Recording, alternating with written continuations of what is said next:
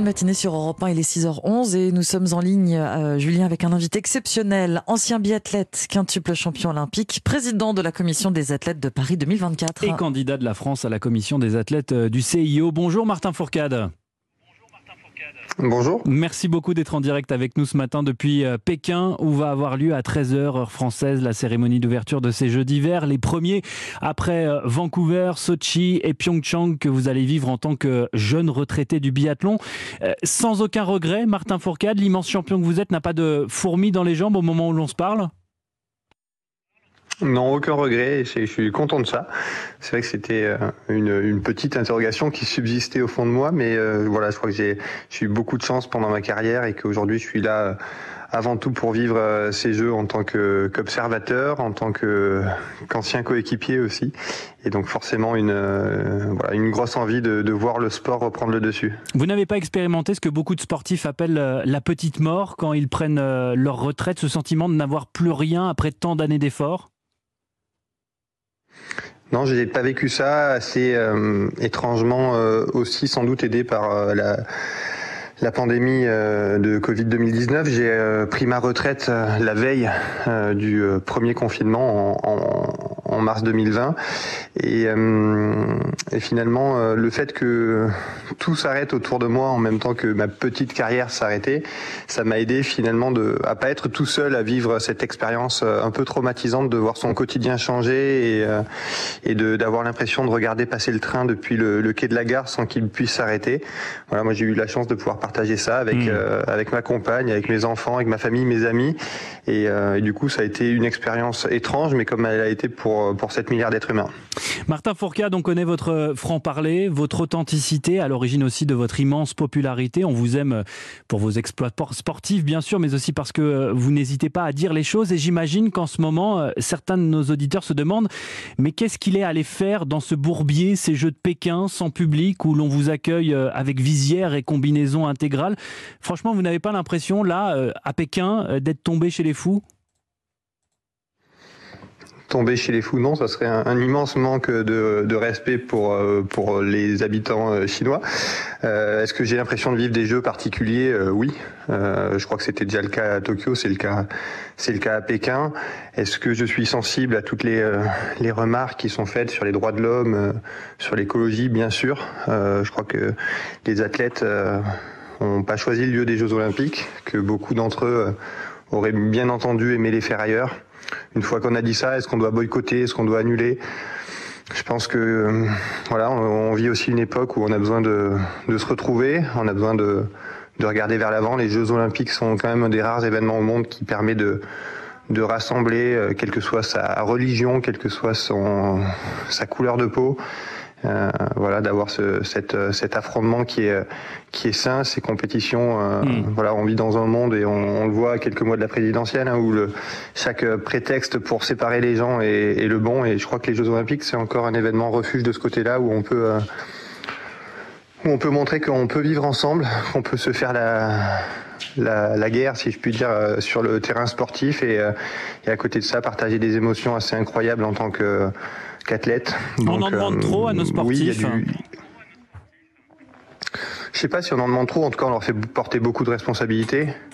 Euh, c'est le cas euh, tous les quatre ans euh, quand il y a les JO. J'ai l'impression que c'est c'est encore plus le cas quand il y a les Jeux Olympiques d'hiver où euh, où euh, finalement le, la neige de, de culture est, est, montrée du doigt, parfois sans doute à, à juste titre.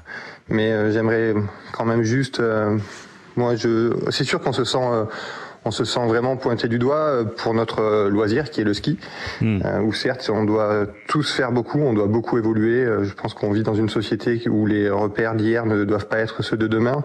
Ensuite, un canon à neige, c'est un appareil qui utilise de l'électricité pour jeter de l'eau dans le ciel et au contact de l'air froid, cette eau devient neige.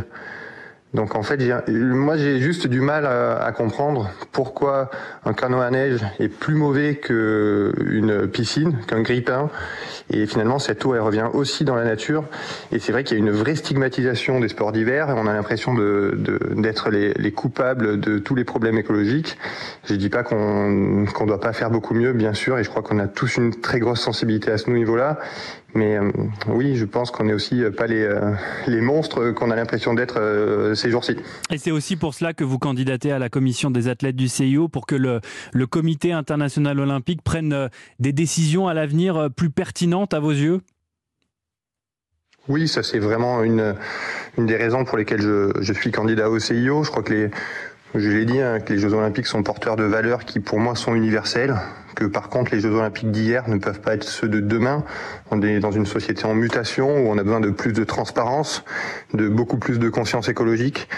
Et, euh, et oui, les, les, Jeux Olympiques ont paru être un monument indéboulonnable pendant très longtemps. On a vu avec euh, Tokyo en 2020 que comme tout le reste, ils étaient très fragiles hmm. et qu'aujourd'hui on est un carrefour, on est une croisée des chemins. Et moi, j'ai envie d'être, euh, en tout cas, parmi ceux qui font tout pour pour pour faire perdurer les Jeux Olympiques parce que parce que je crois fort en ces valeurs-là. J'ai euh, la sensation que quand on regarde les Jeux Olympiques qui vont arriver, Paris 2024, Cortina Milan 2026, Los Angeles, Brisbane, le CIO euh, semble avoir euh, en tout cas entendu euh, ce problème et euh, il y a encore beaucoup de choses à, à, faire évoluer, il y a encore beaucoup de choses à améliorer pour que les Jeux Olympiques soient moins impactants, qu'ils soient euh, plus respectueux, mais j'ai le sentiment que ça va dans le bon sens. En attendant les résultats de cette élection qui sont prévus le 17 février, il y a de l'or. Martin Fourcade a ramené de Pékin ce que le biathlon fait généralement très bien, puisque c'est généralement un, un tiers des, des, médailles du camp français. Mais ça, c'était quand vous étiez encore de la partie, Martin Fourcade. Comment est-ce que vous évaluez nos chances en biathlon pour ces Jeux? Je crois qu'elles sont euh, assez euh, étrangement par rapport à ce que vous dites plus importantes que dans le passé. Oui parce que euh, voilà sur les Jeux de, de Sochi, sur les Jeux de, de Pékin, les, euh, les, chances de médaille reposaient essentiellement sur mes épaules. Aujourd'hui, on a une, une équipe de France qui est plurielle, qui est euh, mixte aussi, avec les hommes qui ont autant de chances que les femmes, avec bien sûr Emilien et Quentin qui sont les parmi les grands favoris chez les hommes et, et, et quatre filles qui sont toutes candidates au podium en individuel comme par équipe. Donc voilà, je crois que je j'aime pas trop faire de mais on peut viser jusqu'à 6 médailles.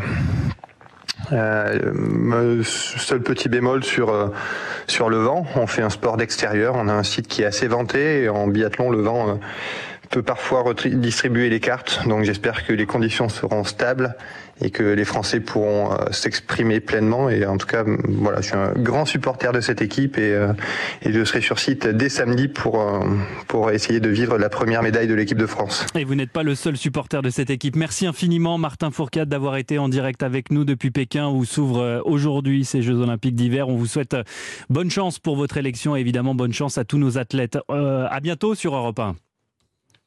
À bientôt.